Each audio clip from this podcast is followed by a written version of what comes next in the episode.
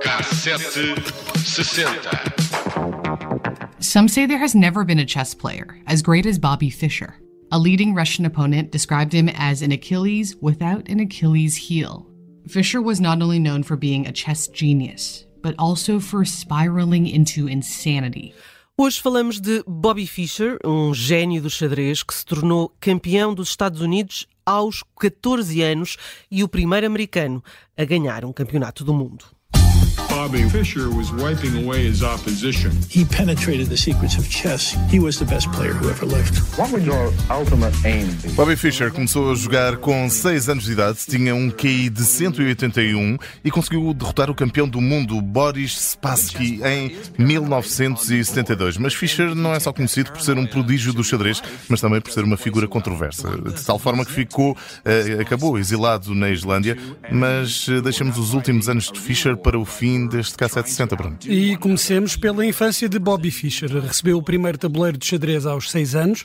Foi a irmã que o ensinou a jogar, mas rapidamente precisou de desenvolver as capacidades inatas que demonstrava e foi aprender o jogo para os clubes de Brooklyn, primeiro, e depois de Manhattan. Um jogador brilhante, altamente competitivo, que eh, conquistou um lugar cativo no livro do Guinness ao tornar-se o jogador mais jovem a vencer o campeonato de xadrez uh, dos Estados Unidos. Aos 15, conseguiu replicar o feito, mas num torneio internacional. Durante a década de 70, de resto, Fischer continuou a jogar e a ganhar troféus no xadrez, mas também começou a ser conhecido por fazer paranoicos comentários e a ter um comportamento cada vez mais errático. Em 1972, voltou a fazer história, venceu o soviético Boris Spassky em Reykjavik e tornou-se assim no primeiro americano a ganhar o título de campeão do mundo. And Bobby Fischer, true to his recent erratic behavior, finished off Tigran Petrosian of the Soviet Union, a former world champion.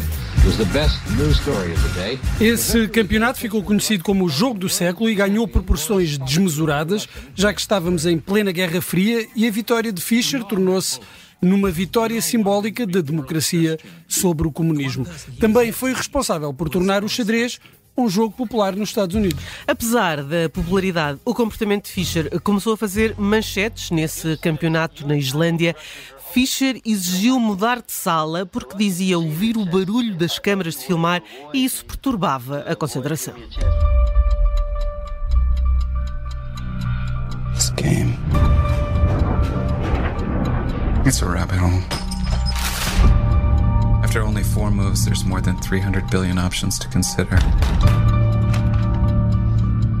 O filme O Prodígio, com Tobey Maguire, retrata bem esse campeonato com Spassky, mas também a forma como uh, Bobby Fischer foi perdendo a noção da realidade e começou a tornar-se cada vez mais paranoico e a sofrer de alucinações. Em meados da década de 70, Fischer recusou-se a defrontar Anatoly Karpov e foi-lhe retirado o título de campeão do mundo. Pouco tempo depois, tornou-se conhecido pelos comentários antissemitas, apesar de a sua mãe ser judia, e chegou a ser sem abrigo.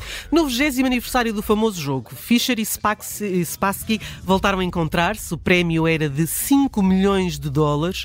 O encontro teve lugar na Jugoslávia, para onde os eh, cidadãos norte-americanos estavam proibidos de viajar.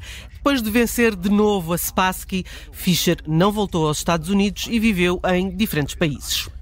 Em 2004 foi preso no Japão por usar um passaporte norte-americano que, é, eh, que, à conta da viagem à Jugoslávia, se tinha tornado inválido e esteve preso sete meses. Um ano depois foi-lhe concedida a cidadania islandesa e acabou por morrer Bobby Fischer a 17 de janeiro de 2008 em Reykjavik. Mesmo depois da morte, Bobby Fischer continua envolto em polémica. Miyoko Watai, uma japonesa campeã de xadrez, apareceu publicamente a dizer que tinha casado com Fischer em 2004, mas a validade da certidão de casamento foi questionada. Uma outra mulher reclamou ser filha de Fischer e o corpo foi exumado para fazer um teste de ADN.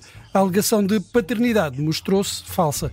Finalmente, em 2011, um tribunal islandês declarou que Watai era viúva de Fischer e a única herdeira do seu património. Foram escritos diversos livros sobre a, eh, sobre a vida de Fischer, assim como outros tantos filmes. O próprio publicou uh, duas obras eh, sobre xadrez e um amigo de infância escreveu uma biografia de Bobby Fischer que retrata bem aquilo que foi a vida deste jogador de xadrez, a ascensão e a queda de Bobby Fischer. E caso não tivesse já sido feito, eu diria que esta história dava mesmo um filme. Deu vários. vários. é Olhamos agora para alguns momentos marcantes no mundo da música em 2008. Uh, Bruno Vieira Amaral, o que é que aconteceu? Em fevereiro desse ano, a grande vencedora dos Grammys foi a britânica Amy Winehouse, que levou para casa cinco prémios, incluindo o de canção do ano para esta Rehab.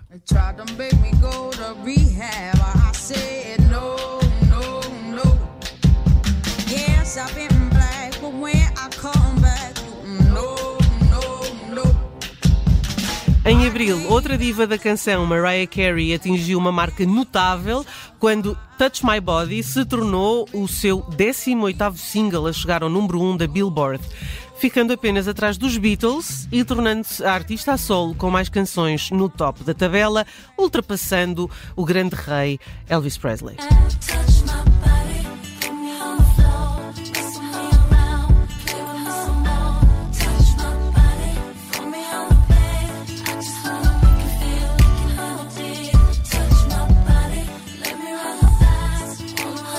Gostam, gostam desta ou, okay? não, gostam mais do eu, eu estava, eu estava a All pensar. I Want for Vou, vou, Christmas? vou dizer, vou dizer a verdade, eu não conhecia esta música.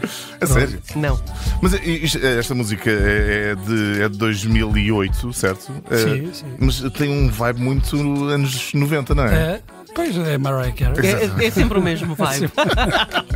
Em novembro desse mesmo 2008, 13 anos após ter desaparecido sem deixar rasto, Richie Edwards, o guitarrista da banda galesa Manic Street Preachers, foi declarado morto in absentia. Eh, A banda sobreviveu ao desaparecimento do carismático músico, mas eh, lembramos um dos primeiros sucessos quando ainda se sabia do paradeiro de Edwards. Esta praticamente dispensa apresentações.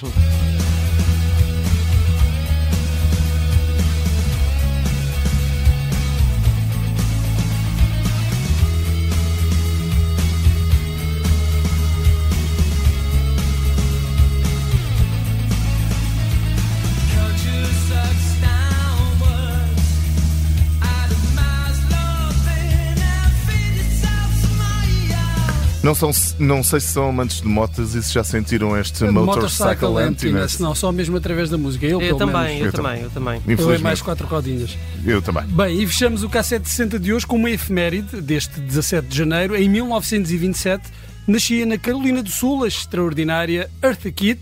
Eu gosto muito das canções dela, mas vamos aqui buscar uma ao baú de David Bowie. Thursday's Child, single lançado em 1999, tem este título porque eh, Bowie se inspirou no título da autobiografia de Eartha Kitt. É uma canção fantástica de David Bowie, uma das minhas preferidas, e também tem um não menos fantástico teledisco ou videoclipe, já não sei como é Confirma-se, se chama. confirma-se. Ah? Estive a ver há bocado. E é com este Thursday Child que fechamos o K760 desta quarta-feira.